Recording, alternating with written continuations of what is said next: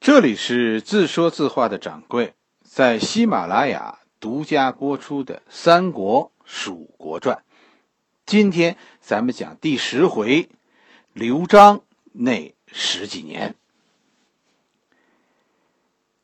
这一回和上一回是吧？隔了这是快快三天了。主要原因啊，其实是这一回很难说。三国，其实，在刘备以前，这个蜀国是没有一个提纲挈领的主线的，是吧？它是隐藏在十几个人物的传记中，它的历史是隐藏在很多人的零散的传记当中的。就这十几个人的传记重读一遍，也是一件不容易的事儿，所以这耽误了一些时间。但还是那句话，我觉得好饭呢不怕晚。哎，这一回我认为是真的值得大家打赏的，干货很多。这和《三国演义》中啊，其实《三国志》这些史书中和《三国演义》中说的那些地名和关卡不太一样。主要原因是《三国演义》已经是元代写的。四川的地理在那个时候已经发生了很大的变化，所以《三国演义》实际上是是元朝人按照元朝的地理写的三国的事儿。来，我现在就给大家讲讲，我看了这些古书以后，哎，我怎么看三国时代的四川？蜀地其实是被高山包围的一块盆地，对吧？这块盆地叫四川平原。成都平原呢是四川平原中的一块儿，哎，它在蜀地算是一个主要的院落，这里是是蜀地的核心区域。形象的一点说呢，就是成都是个院子。哎，在但是在成都这个院子的前面还有两个院子，在这个院子的在成都这个院子的后边也有一个后院，四个院子合在一起，这就是三国时期的蜀地。哎，我跟你仔细说说，很多地名你以前听说过，但真的不一定知道它的位置，更不一定能搞明白，呃，这个地方发生的这些事儿对全局产生的影响。哎，你要是不知道这个地方在哪儿，其实三国蜀国这一段，你也就是看个热闹罢了，你不可能看得很明白。蜀地前面两个院子，一个叫江州，一个叫广元。分别连着两条入川的主要道路，是吧？江州连着长江，广元是连着蜀道的。江州就是现在的重庆，古时候叫巴郡。江州是从长江登岸进入蜀地的最好登陆场。刘备后来进入荆州，刘刘备后来从荆州进入蜀地，刘备的几路人马，包括后续的诸葛亮什么的，都是从江州进入蜀地的，就是沿着长江坐船上来的。蜀地在三国以前，有所谓三关的说法，就是守住这三个关口，你就守住了蜀地。这三关就是江关、白关和阳平关。这个江关，就是，就是指长江上的瞿塘峡，就是白帝城。这里扼守着长江的第一道防线，算是蜀国的大门。进入长江的这个大门以后，就是江州、重庆。江州只是进入蜀国的第一个院子，从江州去重庆还要经过一个叫阆中的地方，这里现在叫南充。你可以认为，呃，这是一个，这也是一个门户，是吧？从重庆那个时候去成都是要经过南充的。这是说第一条进入蜀国的道路。就走长江，是吧？走长江，从从江关过江关，从江州附近登岸，然后过南充、阆中，到成都。这是一条路。另一条路就是咱们以前说的蜀道。蜀道进入蜀地的第一个院子就是广元。从蜀地出了广元，前面有一个十字路口。这个十字路口，大家一定要记住，三国的战争。在这里最为复杂，看懂的人我跟你说不多，但有个窍门就是，你看懂这个十字路口，你就会看明白好多事儿，到底是谁打谁，谁占了便宜，哎，就看在这个十字路口上的表现。一听我跟你说说，别忘了打赏，是吧？这个十字路口是值得打赏的。我当年是看了好多书才读懂这一段三国的，就这个十字路口是个钥匙。从这个十字路口向西，这条路通往西凉，就是马腾、马超他们家，天水也就在这条路的边上。这条路上，在靠近十字路口的位置有个关口，叫白水关。白水关在后来的故事中呢，出现不多了。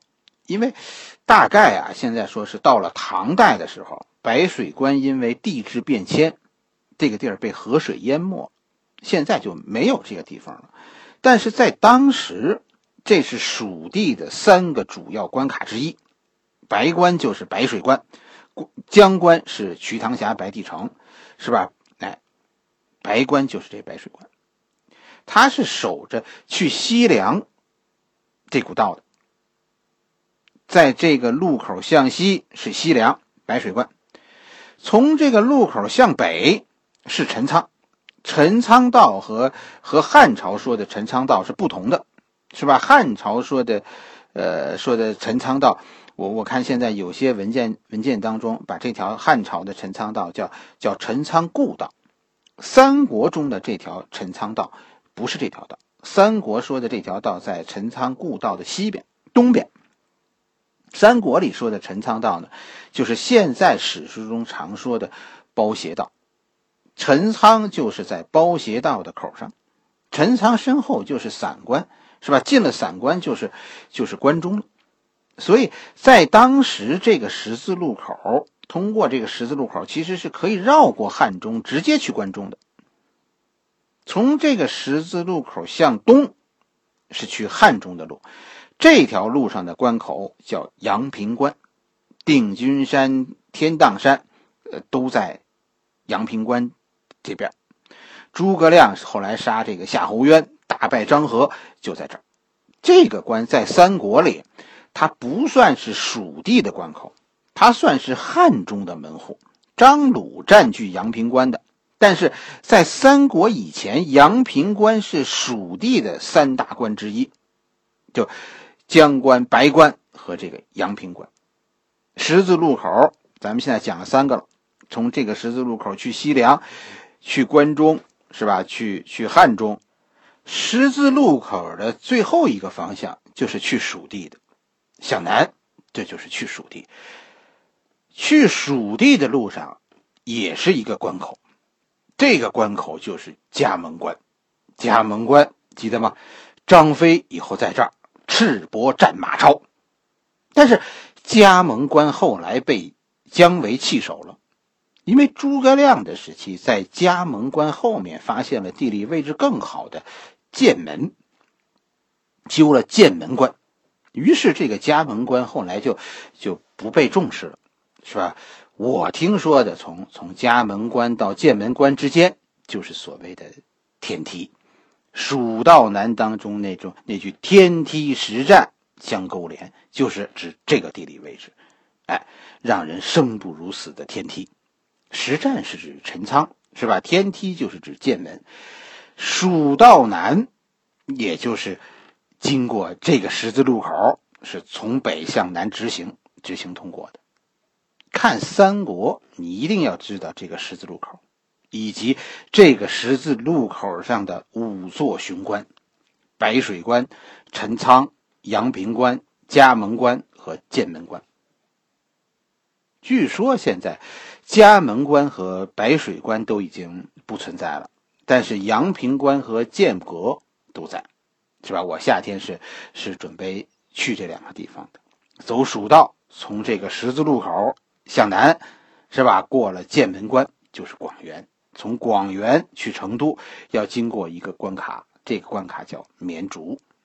绵竹和南充其实算是成都的门户，是吧？你站在蜀人的角度要出川是两条路，一条翻山走绵竹，然后出剑门关，哎，去汉中，然后坐船顺江而下去去南阳，或者是从十字路口直行，穿过陈仓去西安。另一条路就是走水路。从成都走阆中、南充，然后呢去去江州，从江州上船，顺长江而下去荆州。而且啊，从史书中我们看到，从广元到阆中之间，南充之间有一条路，哎，这条路上有个著名的关口，这个关口叫瓦口关，所以阆中这个地理位置非常重要，甚至于其实阆中啊，你看是整个蜀地的军事中心，从这儿啊可以可以增援广元，同时扼守着从江州去成都的道路。哎，还可以向东走，从巴中翻越大巴山，走所谓的米仓道，然后进攻汉中。张飞以后被刘备就安排在阆中驻军，这里其实是蜀国的军事中心。蜀地现在咱们说了，说了三个院子了，是吧？还差一后院，这个后院就是所谓的南中。诸葛亮后来七擒孟获，就是平定南中。南中是蜀地的后院。这是我看了十几个人的传记以后总结出来的蜀地的地理，是吧？咱们现在再说说我看到的蜀国的经济。蜀国一个最大的优势其实就是地理封闭，而自然环境呢又又特别好。当然说热是个问题，是吧？这个咱们夏天去可能可能会会很辛苦啊。我们对这个有有思想准备，是吧？四川的热是湿热，四川不缺水。从秦汉以来，实际上实际上从周朝就开始了，我们的国家就逐渐逐渐的演变为农业国。但其实在此以前，我们中国是有是多种业态并存的。对吧？商就曾经是一个贸易国家。我老说我是小商人，这个商就是商朝的商，商人、商场，这个商都是商朝那个商。商朝是一个贸易国家，靠贸易生存的。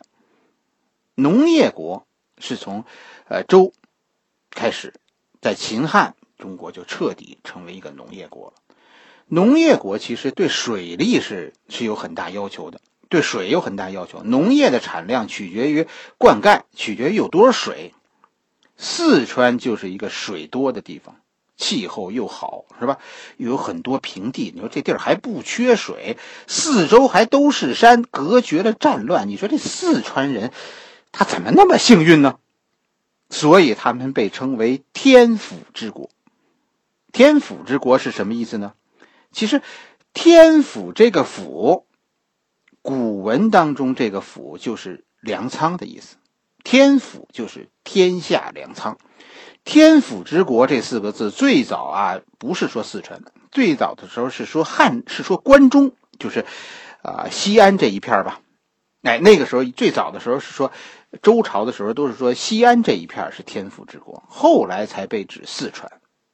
四川反正是个好地方，四川的粮食是没有问题的。哎，既然粮食没有问题，后来诸葛亮为什么总是因为粮食问题而不得不撤军呢？是吧？你看，你看诸葛亮以后出祁山啊，都是因为粮食问题而被迫撤退的。四川粮食很多，但运输是问题。所谓的蜀道，其实很多段都是不通车的，牛马都上不去，只能靠人一步一步往上爬，靠人背。另一个问题，我跟你说。就是咱们常说的“蜀人多变”。蜀人多变这句话，是站在咱们中原人的角度去看这件事儿。我们觉得蜀人问题很多，是吧？当初你让我们入川的，是吧？现在你又赶我们走，你们到底是什么想法？那这是咱们说说蜀人多变的一个根据。但实际上，咱们说过了，是吧？蜀人其实始终是一贯的，是我们这些中原人表错情了。所以，三国以前所有的政权，我们津津乐道的都是外来人、外来蜀地的政权。蜀人当家作主的那些时代，我们都懒得记录。实际上，多数时间，蜀地是蜀人管理的。有个有个把说像西简那样的那样的地方官，但但是基层组织都是蜀人管理的，所以诸葛亮当年遇到的最大问题就是无人可用，几百万蜀人，但但《出师表》里你看，诸葛亮却哀叹时间不等人呐。这一茬跟着我们进川的人死光了，我们就走不出四川了。这个事情是你一定要明白的。听西蜀、听西川的事情，你一定要搞明白四川的地理环境。所谓咫尺天涯。而另一方面，你一定要明白，很多事情你看着奇怪，其实是因为人心的隔阂。天府之国因为地理隔绝和人心的隔阂，会让后来人望而却步。蜀道难就难在这儿，甚至于。蜀道难，告诉你了，人心的隔阂甚至超过蜀道的艰难。最后不是又回来了吗？那个人，刘璋的西川之路，其实历史上讲的很少。我们只知道西川维持着和东川之间的战争，但是双方谁也打不过对方的关口。是蜀人打不进阳平关，而汉中人呢？汉中人也打不进嘉盟关。所以，从蜀地到关中的道路就时断时续，就看谁占领这个路口了。这十几年，史书上只是说，在这个十字路口口上啊，两拨人不断的斗殴，导致这个路口经常拥堵不通车。刘璋是在一百九十四年（公元一百九十四年）接管的蜀地，到二百年是吧？杀杀赵伟，刘璋才真正掌权。一百九十五年的时候，就是刘璋掌权的第一年。那时候刘璋还被赵伟忽悠呢。在一百九十五年，中原发生了一件大事，就汉献帝趁着李傕郭汜大战，是吧？居然从从西安逃跑了，跑出函谷关，然后呢，然后要求天下诸侯秦王。一百九十六年，是吧？曹操迎接汉献帝，汉献帝前往许都。哎，正式开始挟天子令诸侯。这个时候，刘璋在汉中第二年，不是在在西蜀，刘璋执政第二年。随后呢，随后曹操开始中原大战，是吧？一百九十六年，曹操挟天子令诸侯。第二年，一百九十七年，从许昌向南占宛城，收复张绣。一百九十八年，向东占徐州，杀吕布。一百九十九年。北渡黄河，占据河内。但是曹操始终也顾不上蜀郡和汉中，蜀郡和汉中呢，也就真的不愿意招惹外边。到二百年，公元二百年，刘璋说了算的时候，就开始一门心思的搞搞东周，搞东周人的，就搞这个这个西川的本地化了。哎，试图刘璋试图融入西川，实际上就是在搞蜀人治蜀，就根本那个时候就就再也不管天下事了，一门心思就就扎在蜀地了。公元二百年，咱们说了刘璋杀赵伟的时候，这个时候在西川以外在发生什么呢？公元二百年，曹操在打官渡之战。此后，从二百年以后，曹操开始远征乌桓。二百零八年，曹操战胜返回，哎，这就开始进攻荆州的刘表。赤赤壁之战的序幕由此拉开，就是到公元二百零八年。这一段时间，西蜀发生的事情，其实我手边的记录非常少。哎，有谁要是有的，可以补充我一下，只是很零星的一些。你比如说，一百九十八年、一百九十九年，南阳的混乱，曹操这不是占据宛城了吗？曹操占据宛城，并没有给南阳带来安定，反而引发了南阳这个地区持续的混乱。史书中记载，就是这个时候，有一批南阳人因为动乱进入蜀地，这就是法正、孟达这一批人。法正是个大才，但是那个时候的刘璋没有重用他。刘璋那个时候重用的都是四川本地人，甚至东周军都开始逐渐解散了，取而代之的是是一批西蜀将领。你后来你看吧，就是说什么什么黄权呐，啊严颜呐，张任呐，你这些人都是都是西蜀本地人。东周系其实现在被边缘化了。你要明白，老一代东周人他们现在是不满刘璋的。我们是跟着你爸闯下的这片江山，两次内战，一次平灭贾龙，一次平灭赵伟，死了多少东周军呢？是吧？你个黄牙小儿，你现在这么做，你是忘本呐！对于新一代的东周人，就是法正他们这一代，那更是不满，是吧？我们是慕名而来，我们现在可是我们现在在在在西川，我们没出路啊！所以到达公元二百零八年的时候，就赤壁之战爆发的前夕，刘璋这个时候在西川已经执政了十四年。是吧？西川又回到了他老爸之前的样子。实际上，你可以说，这一茬外来人在西川的统治，因为刘璋的改变而失败了。西川现在又回到蜀人治蜀的状态一大批跟着刘焉来的东周人，现在心怀不满；以后来的新东周人也是满怀愤懑。这就是大家嘴里的刘璋暗弱。他一个中原人，现在跟着西川人跑了。刘璋的所作所为，最后居然深受西川人的爱戴。但是东周人现在，跟你说恨疯了他了。其实，大家想过一件事儿没有？就刘璋进西川以前，没有经历过刘焉所经历的那些动荡。他老爸带着带着东周人闯闯江山的时候，他和他哥哥还在西安当高干子弟呢。他进入西詹西川以后，一下子就当了益州牧。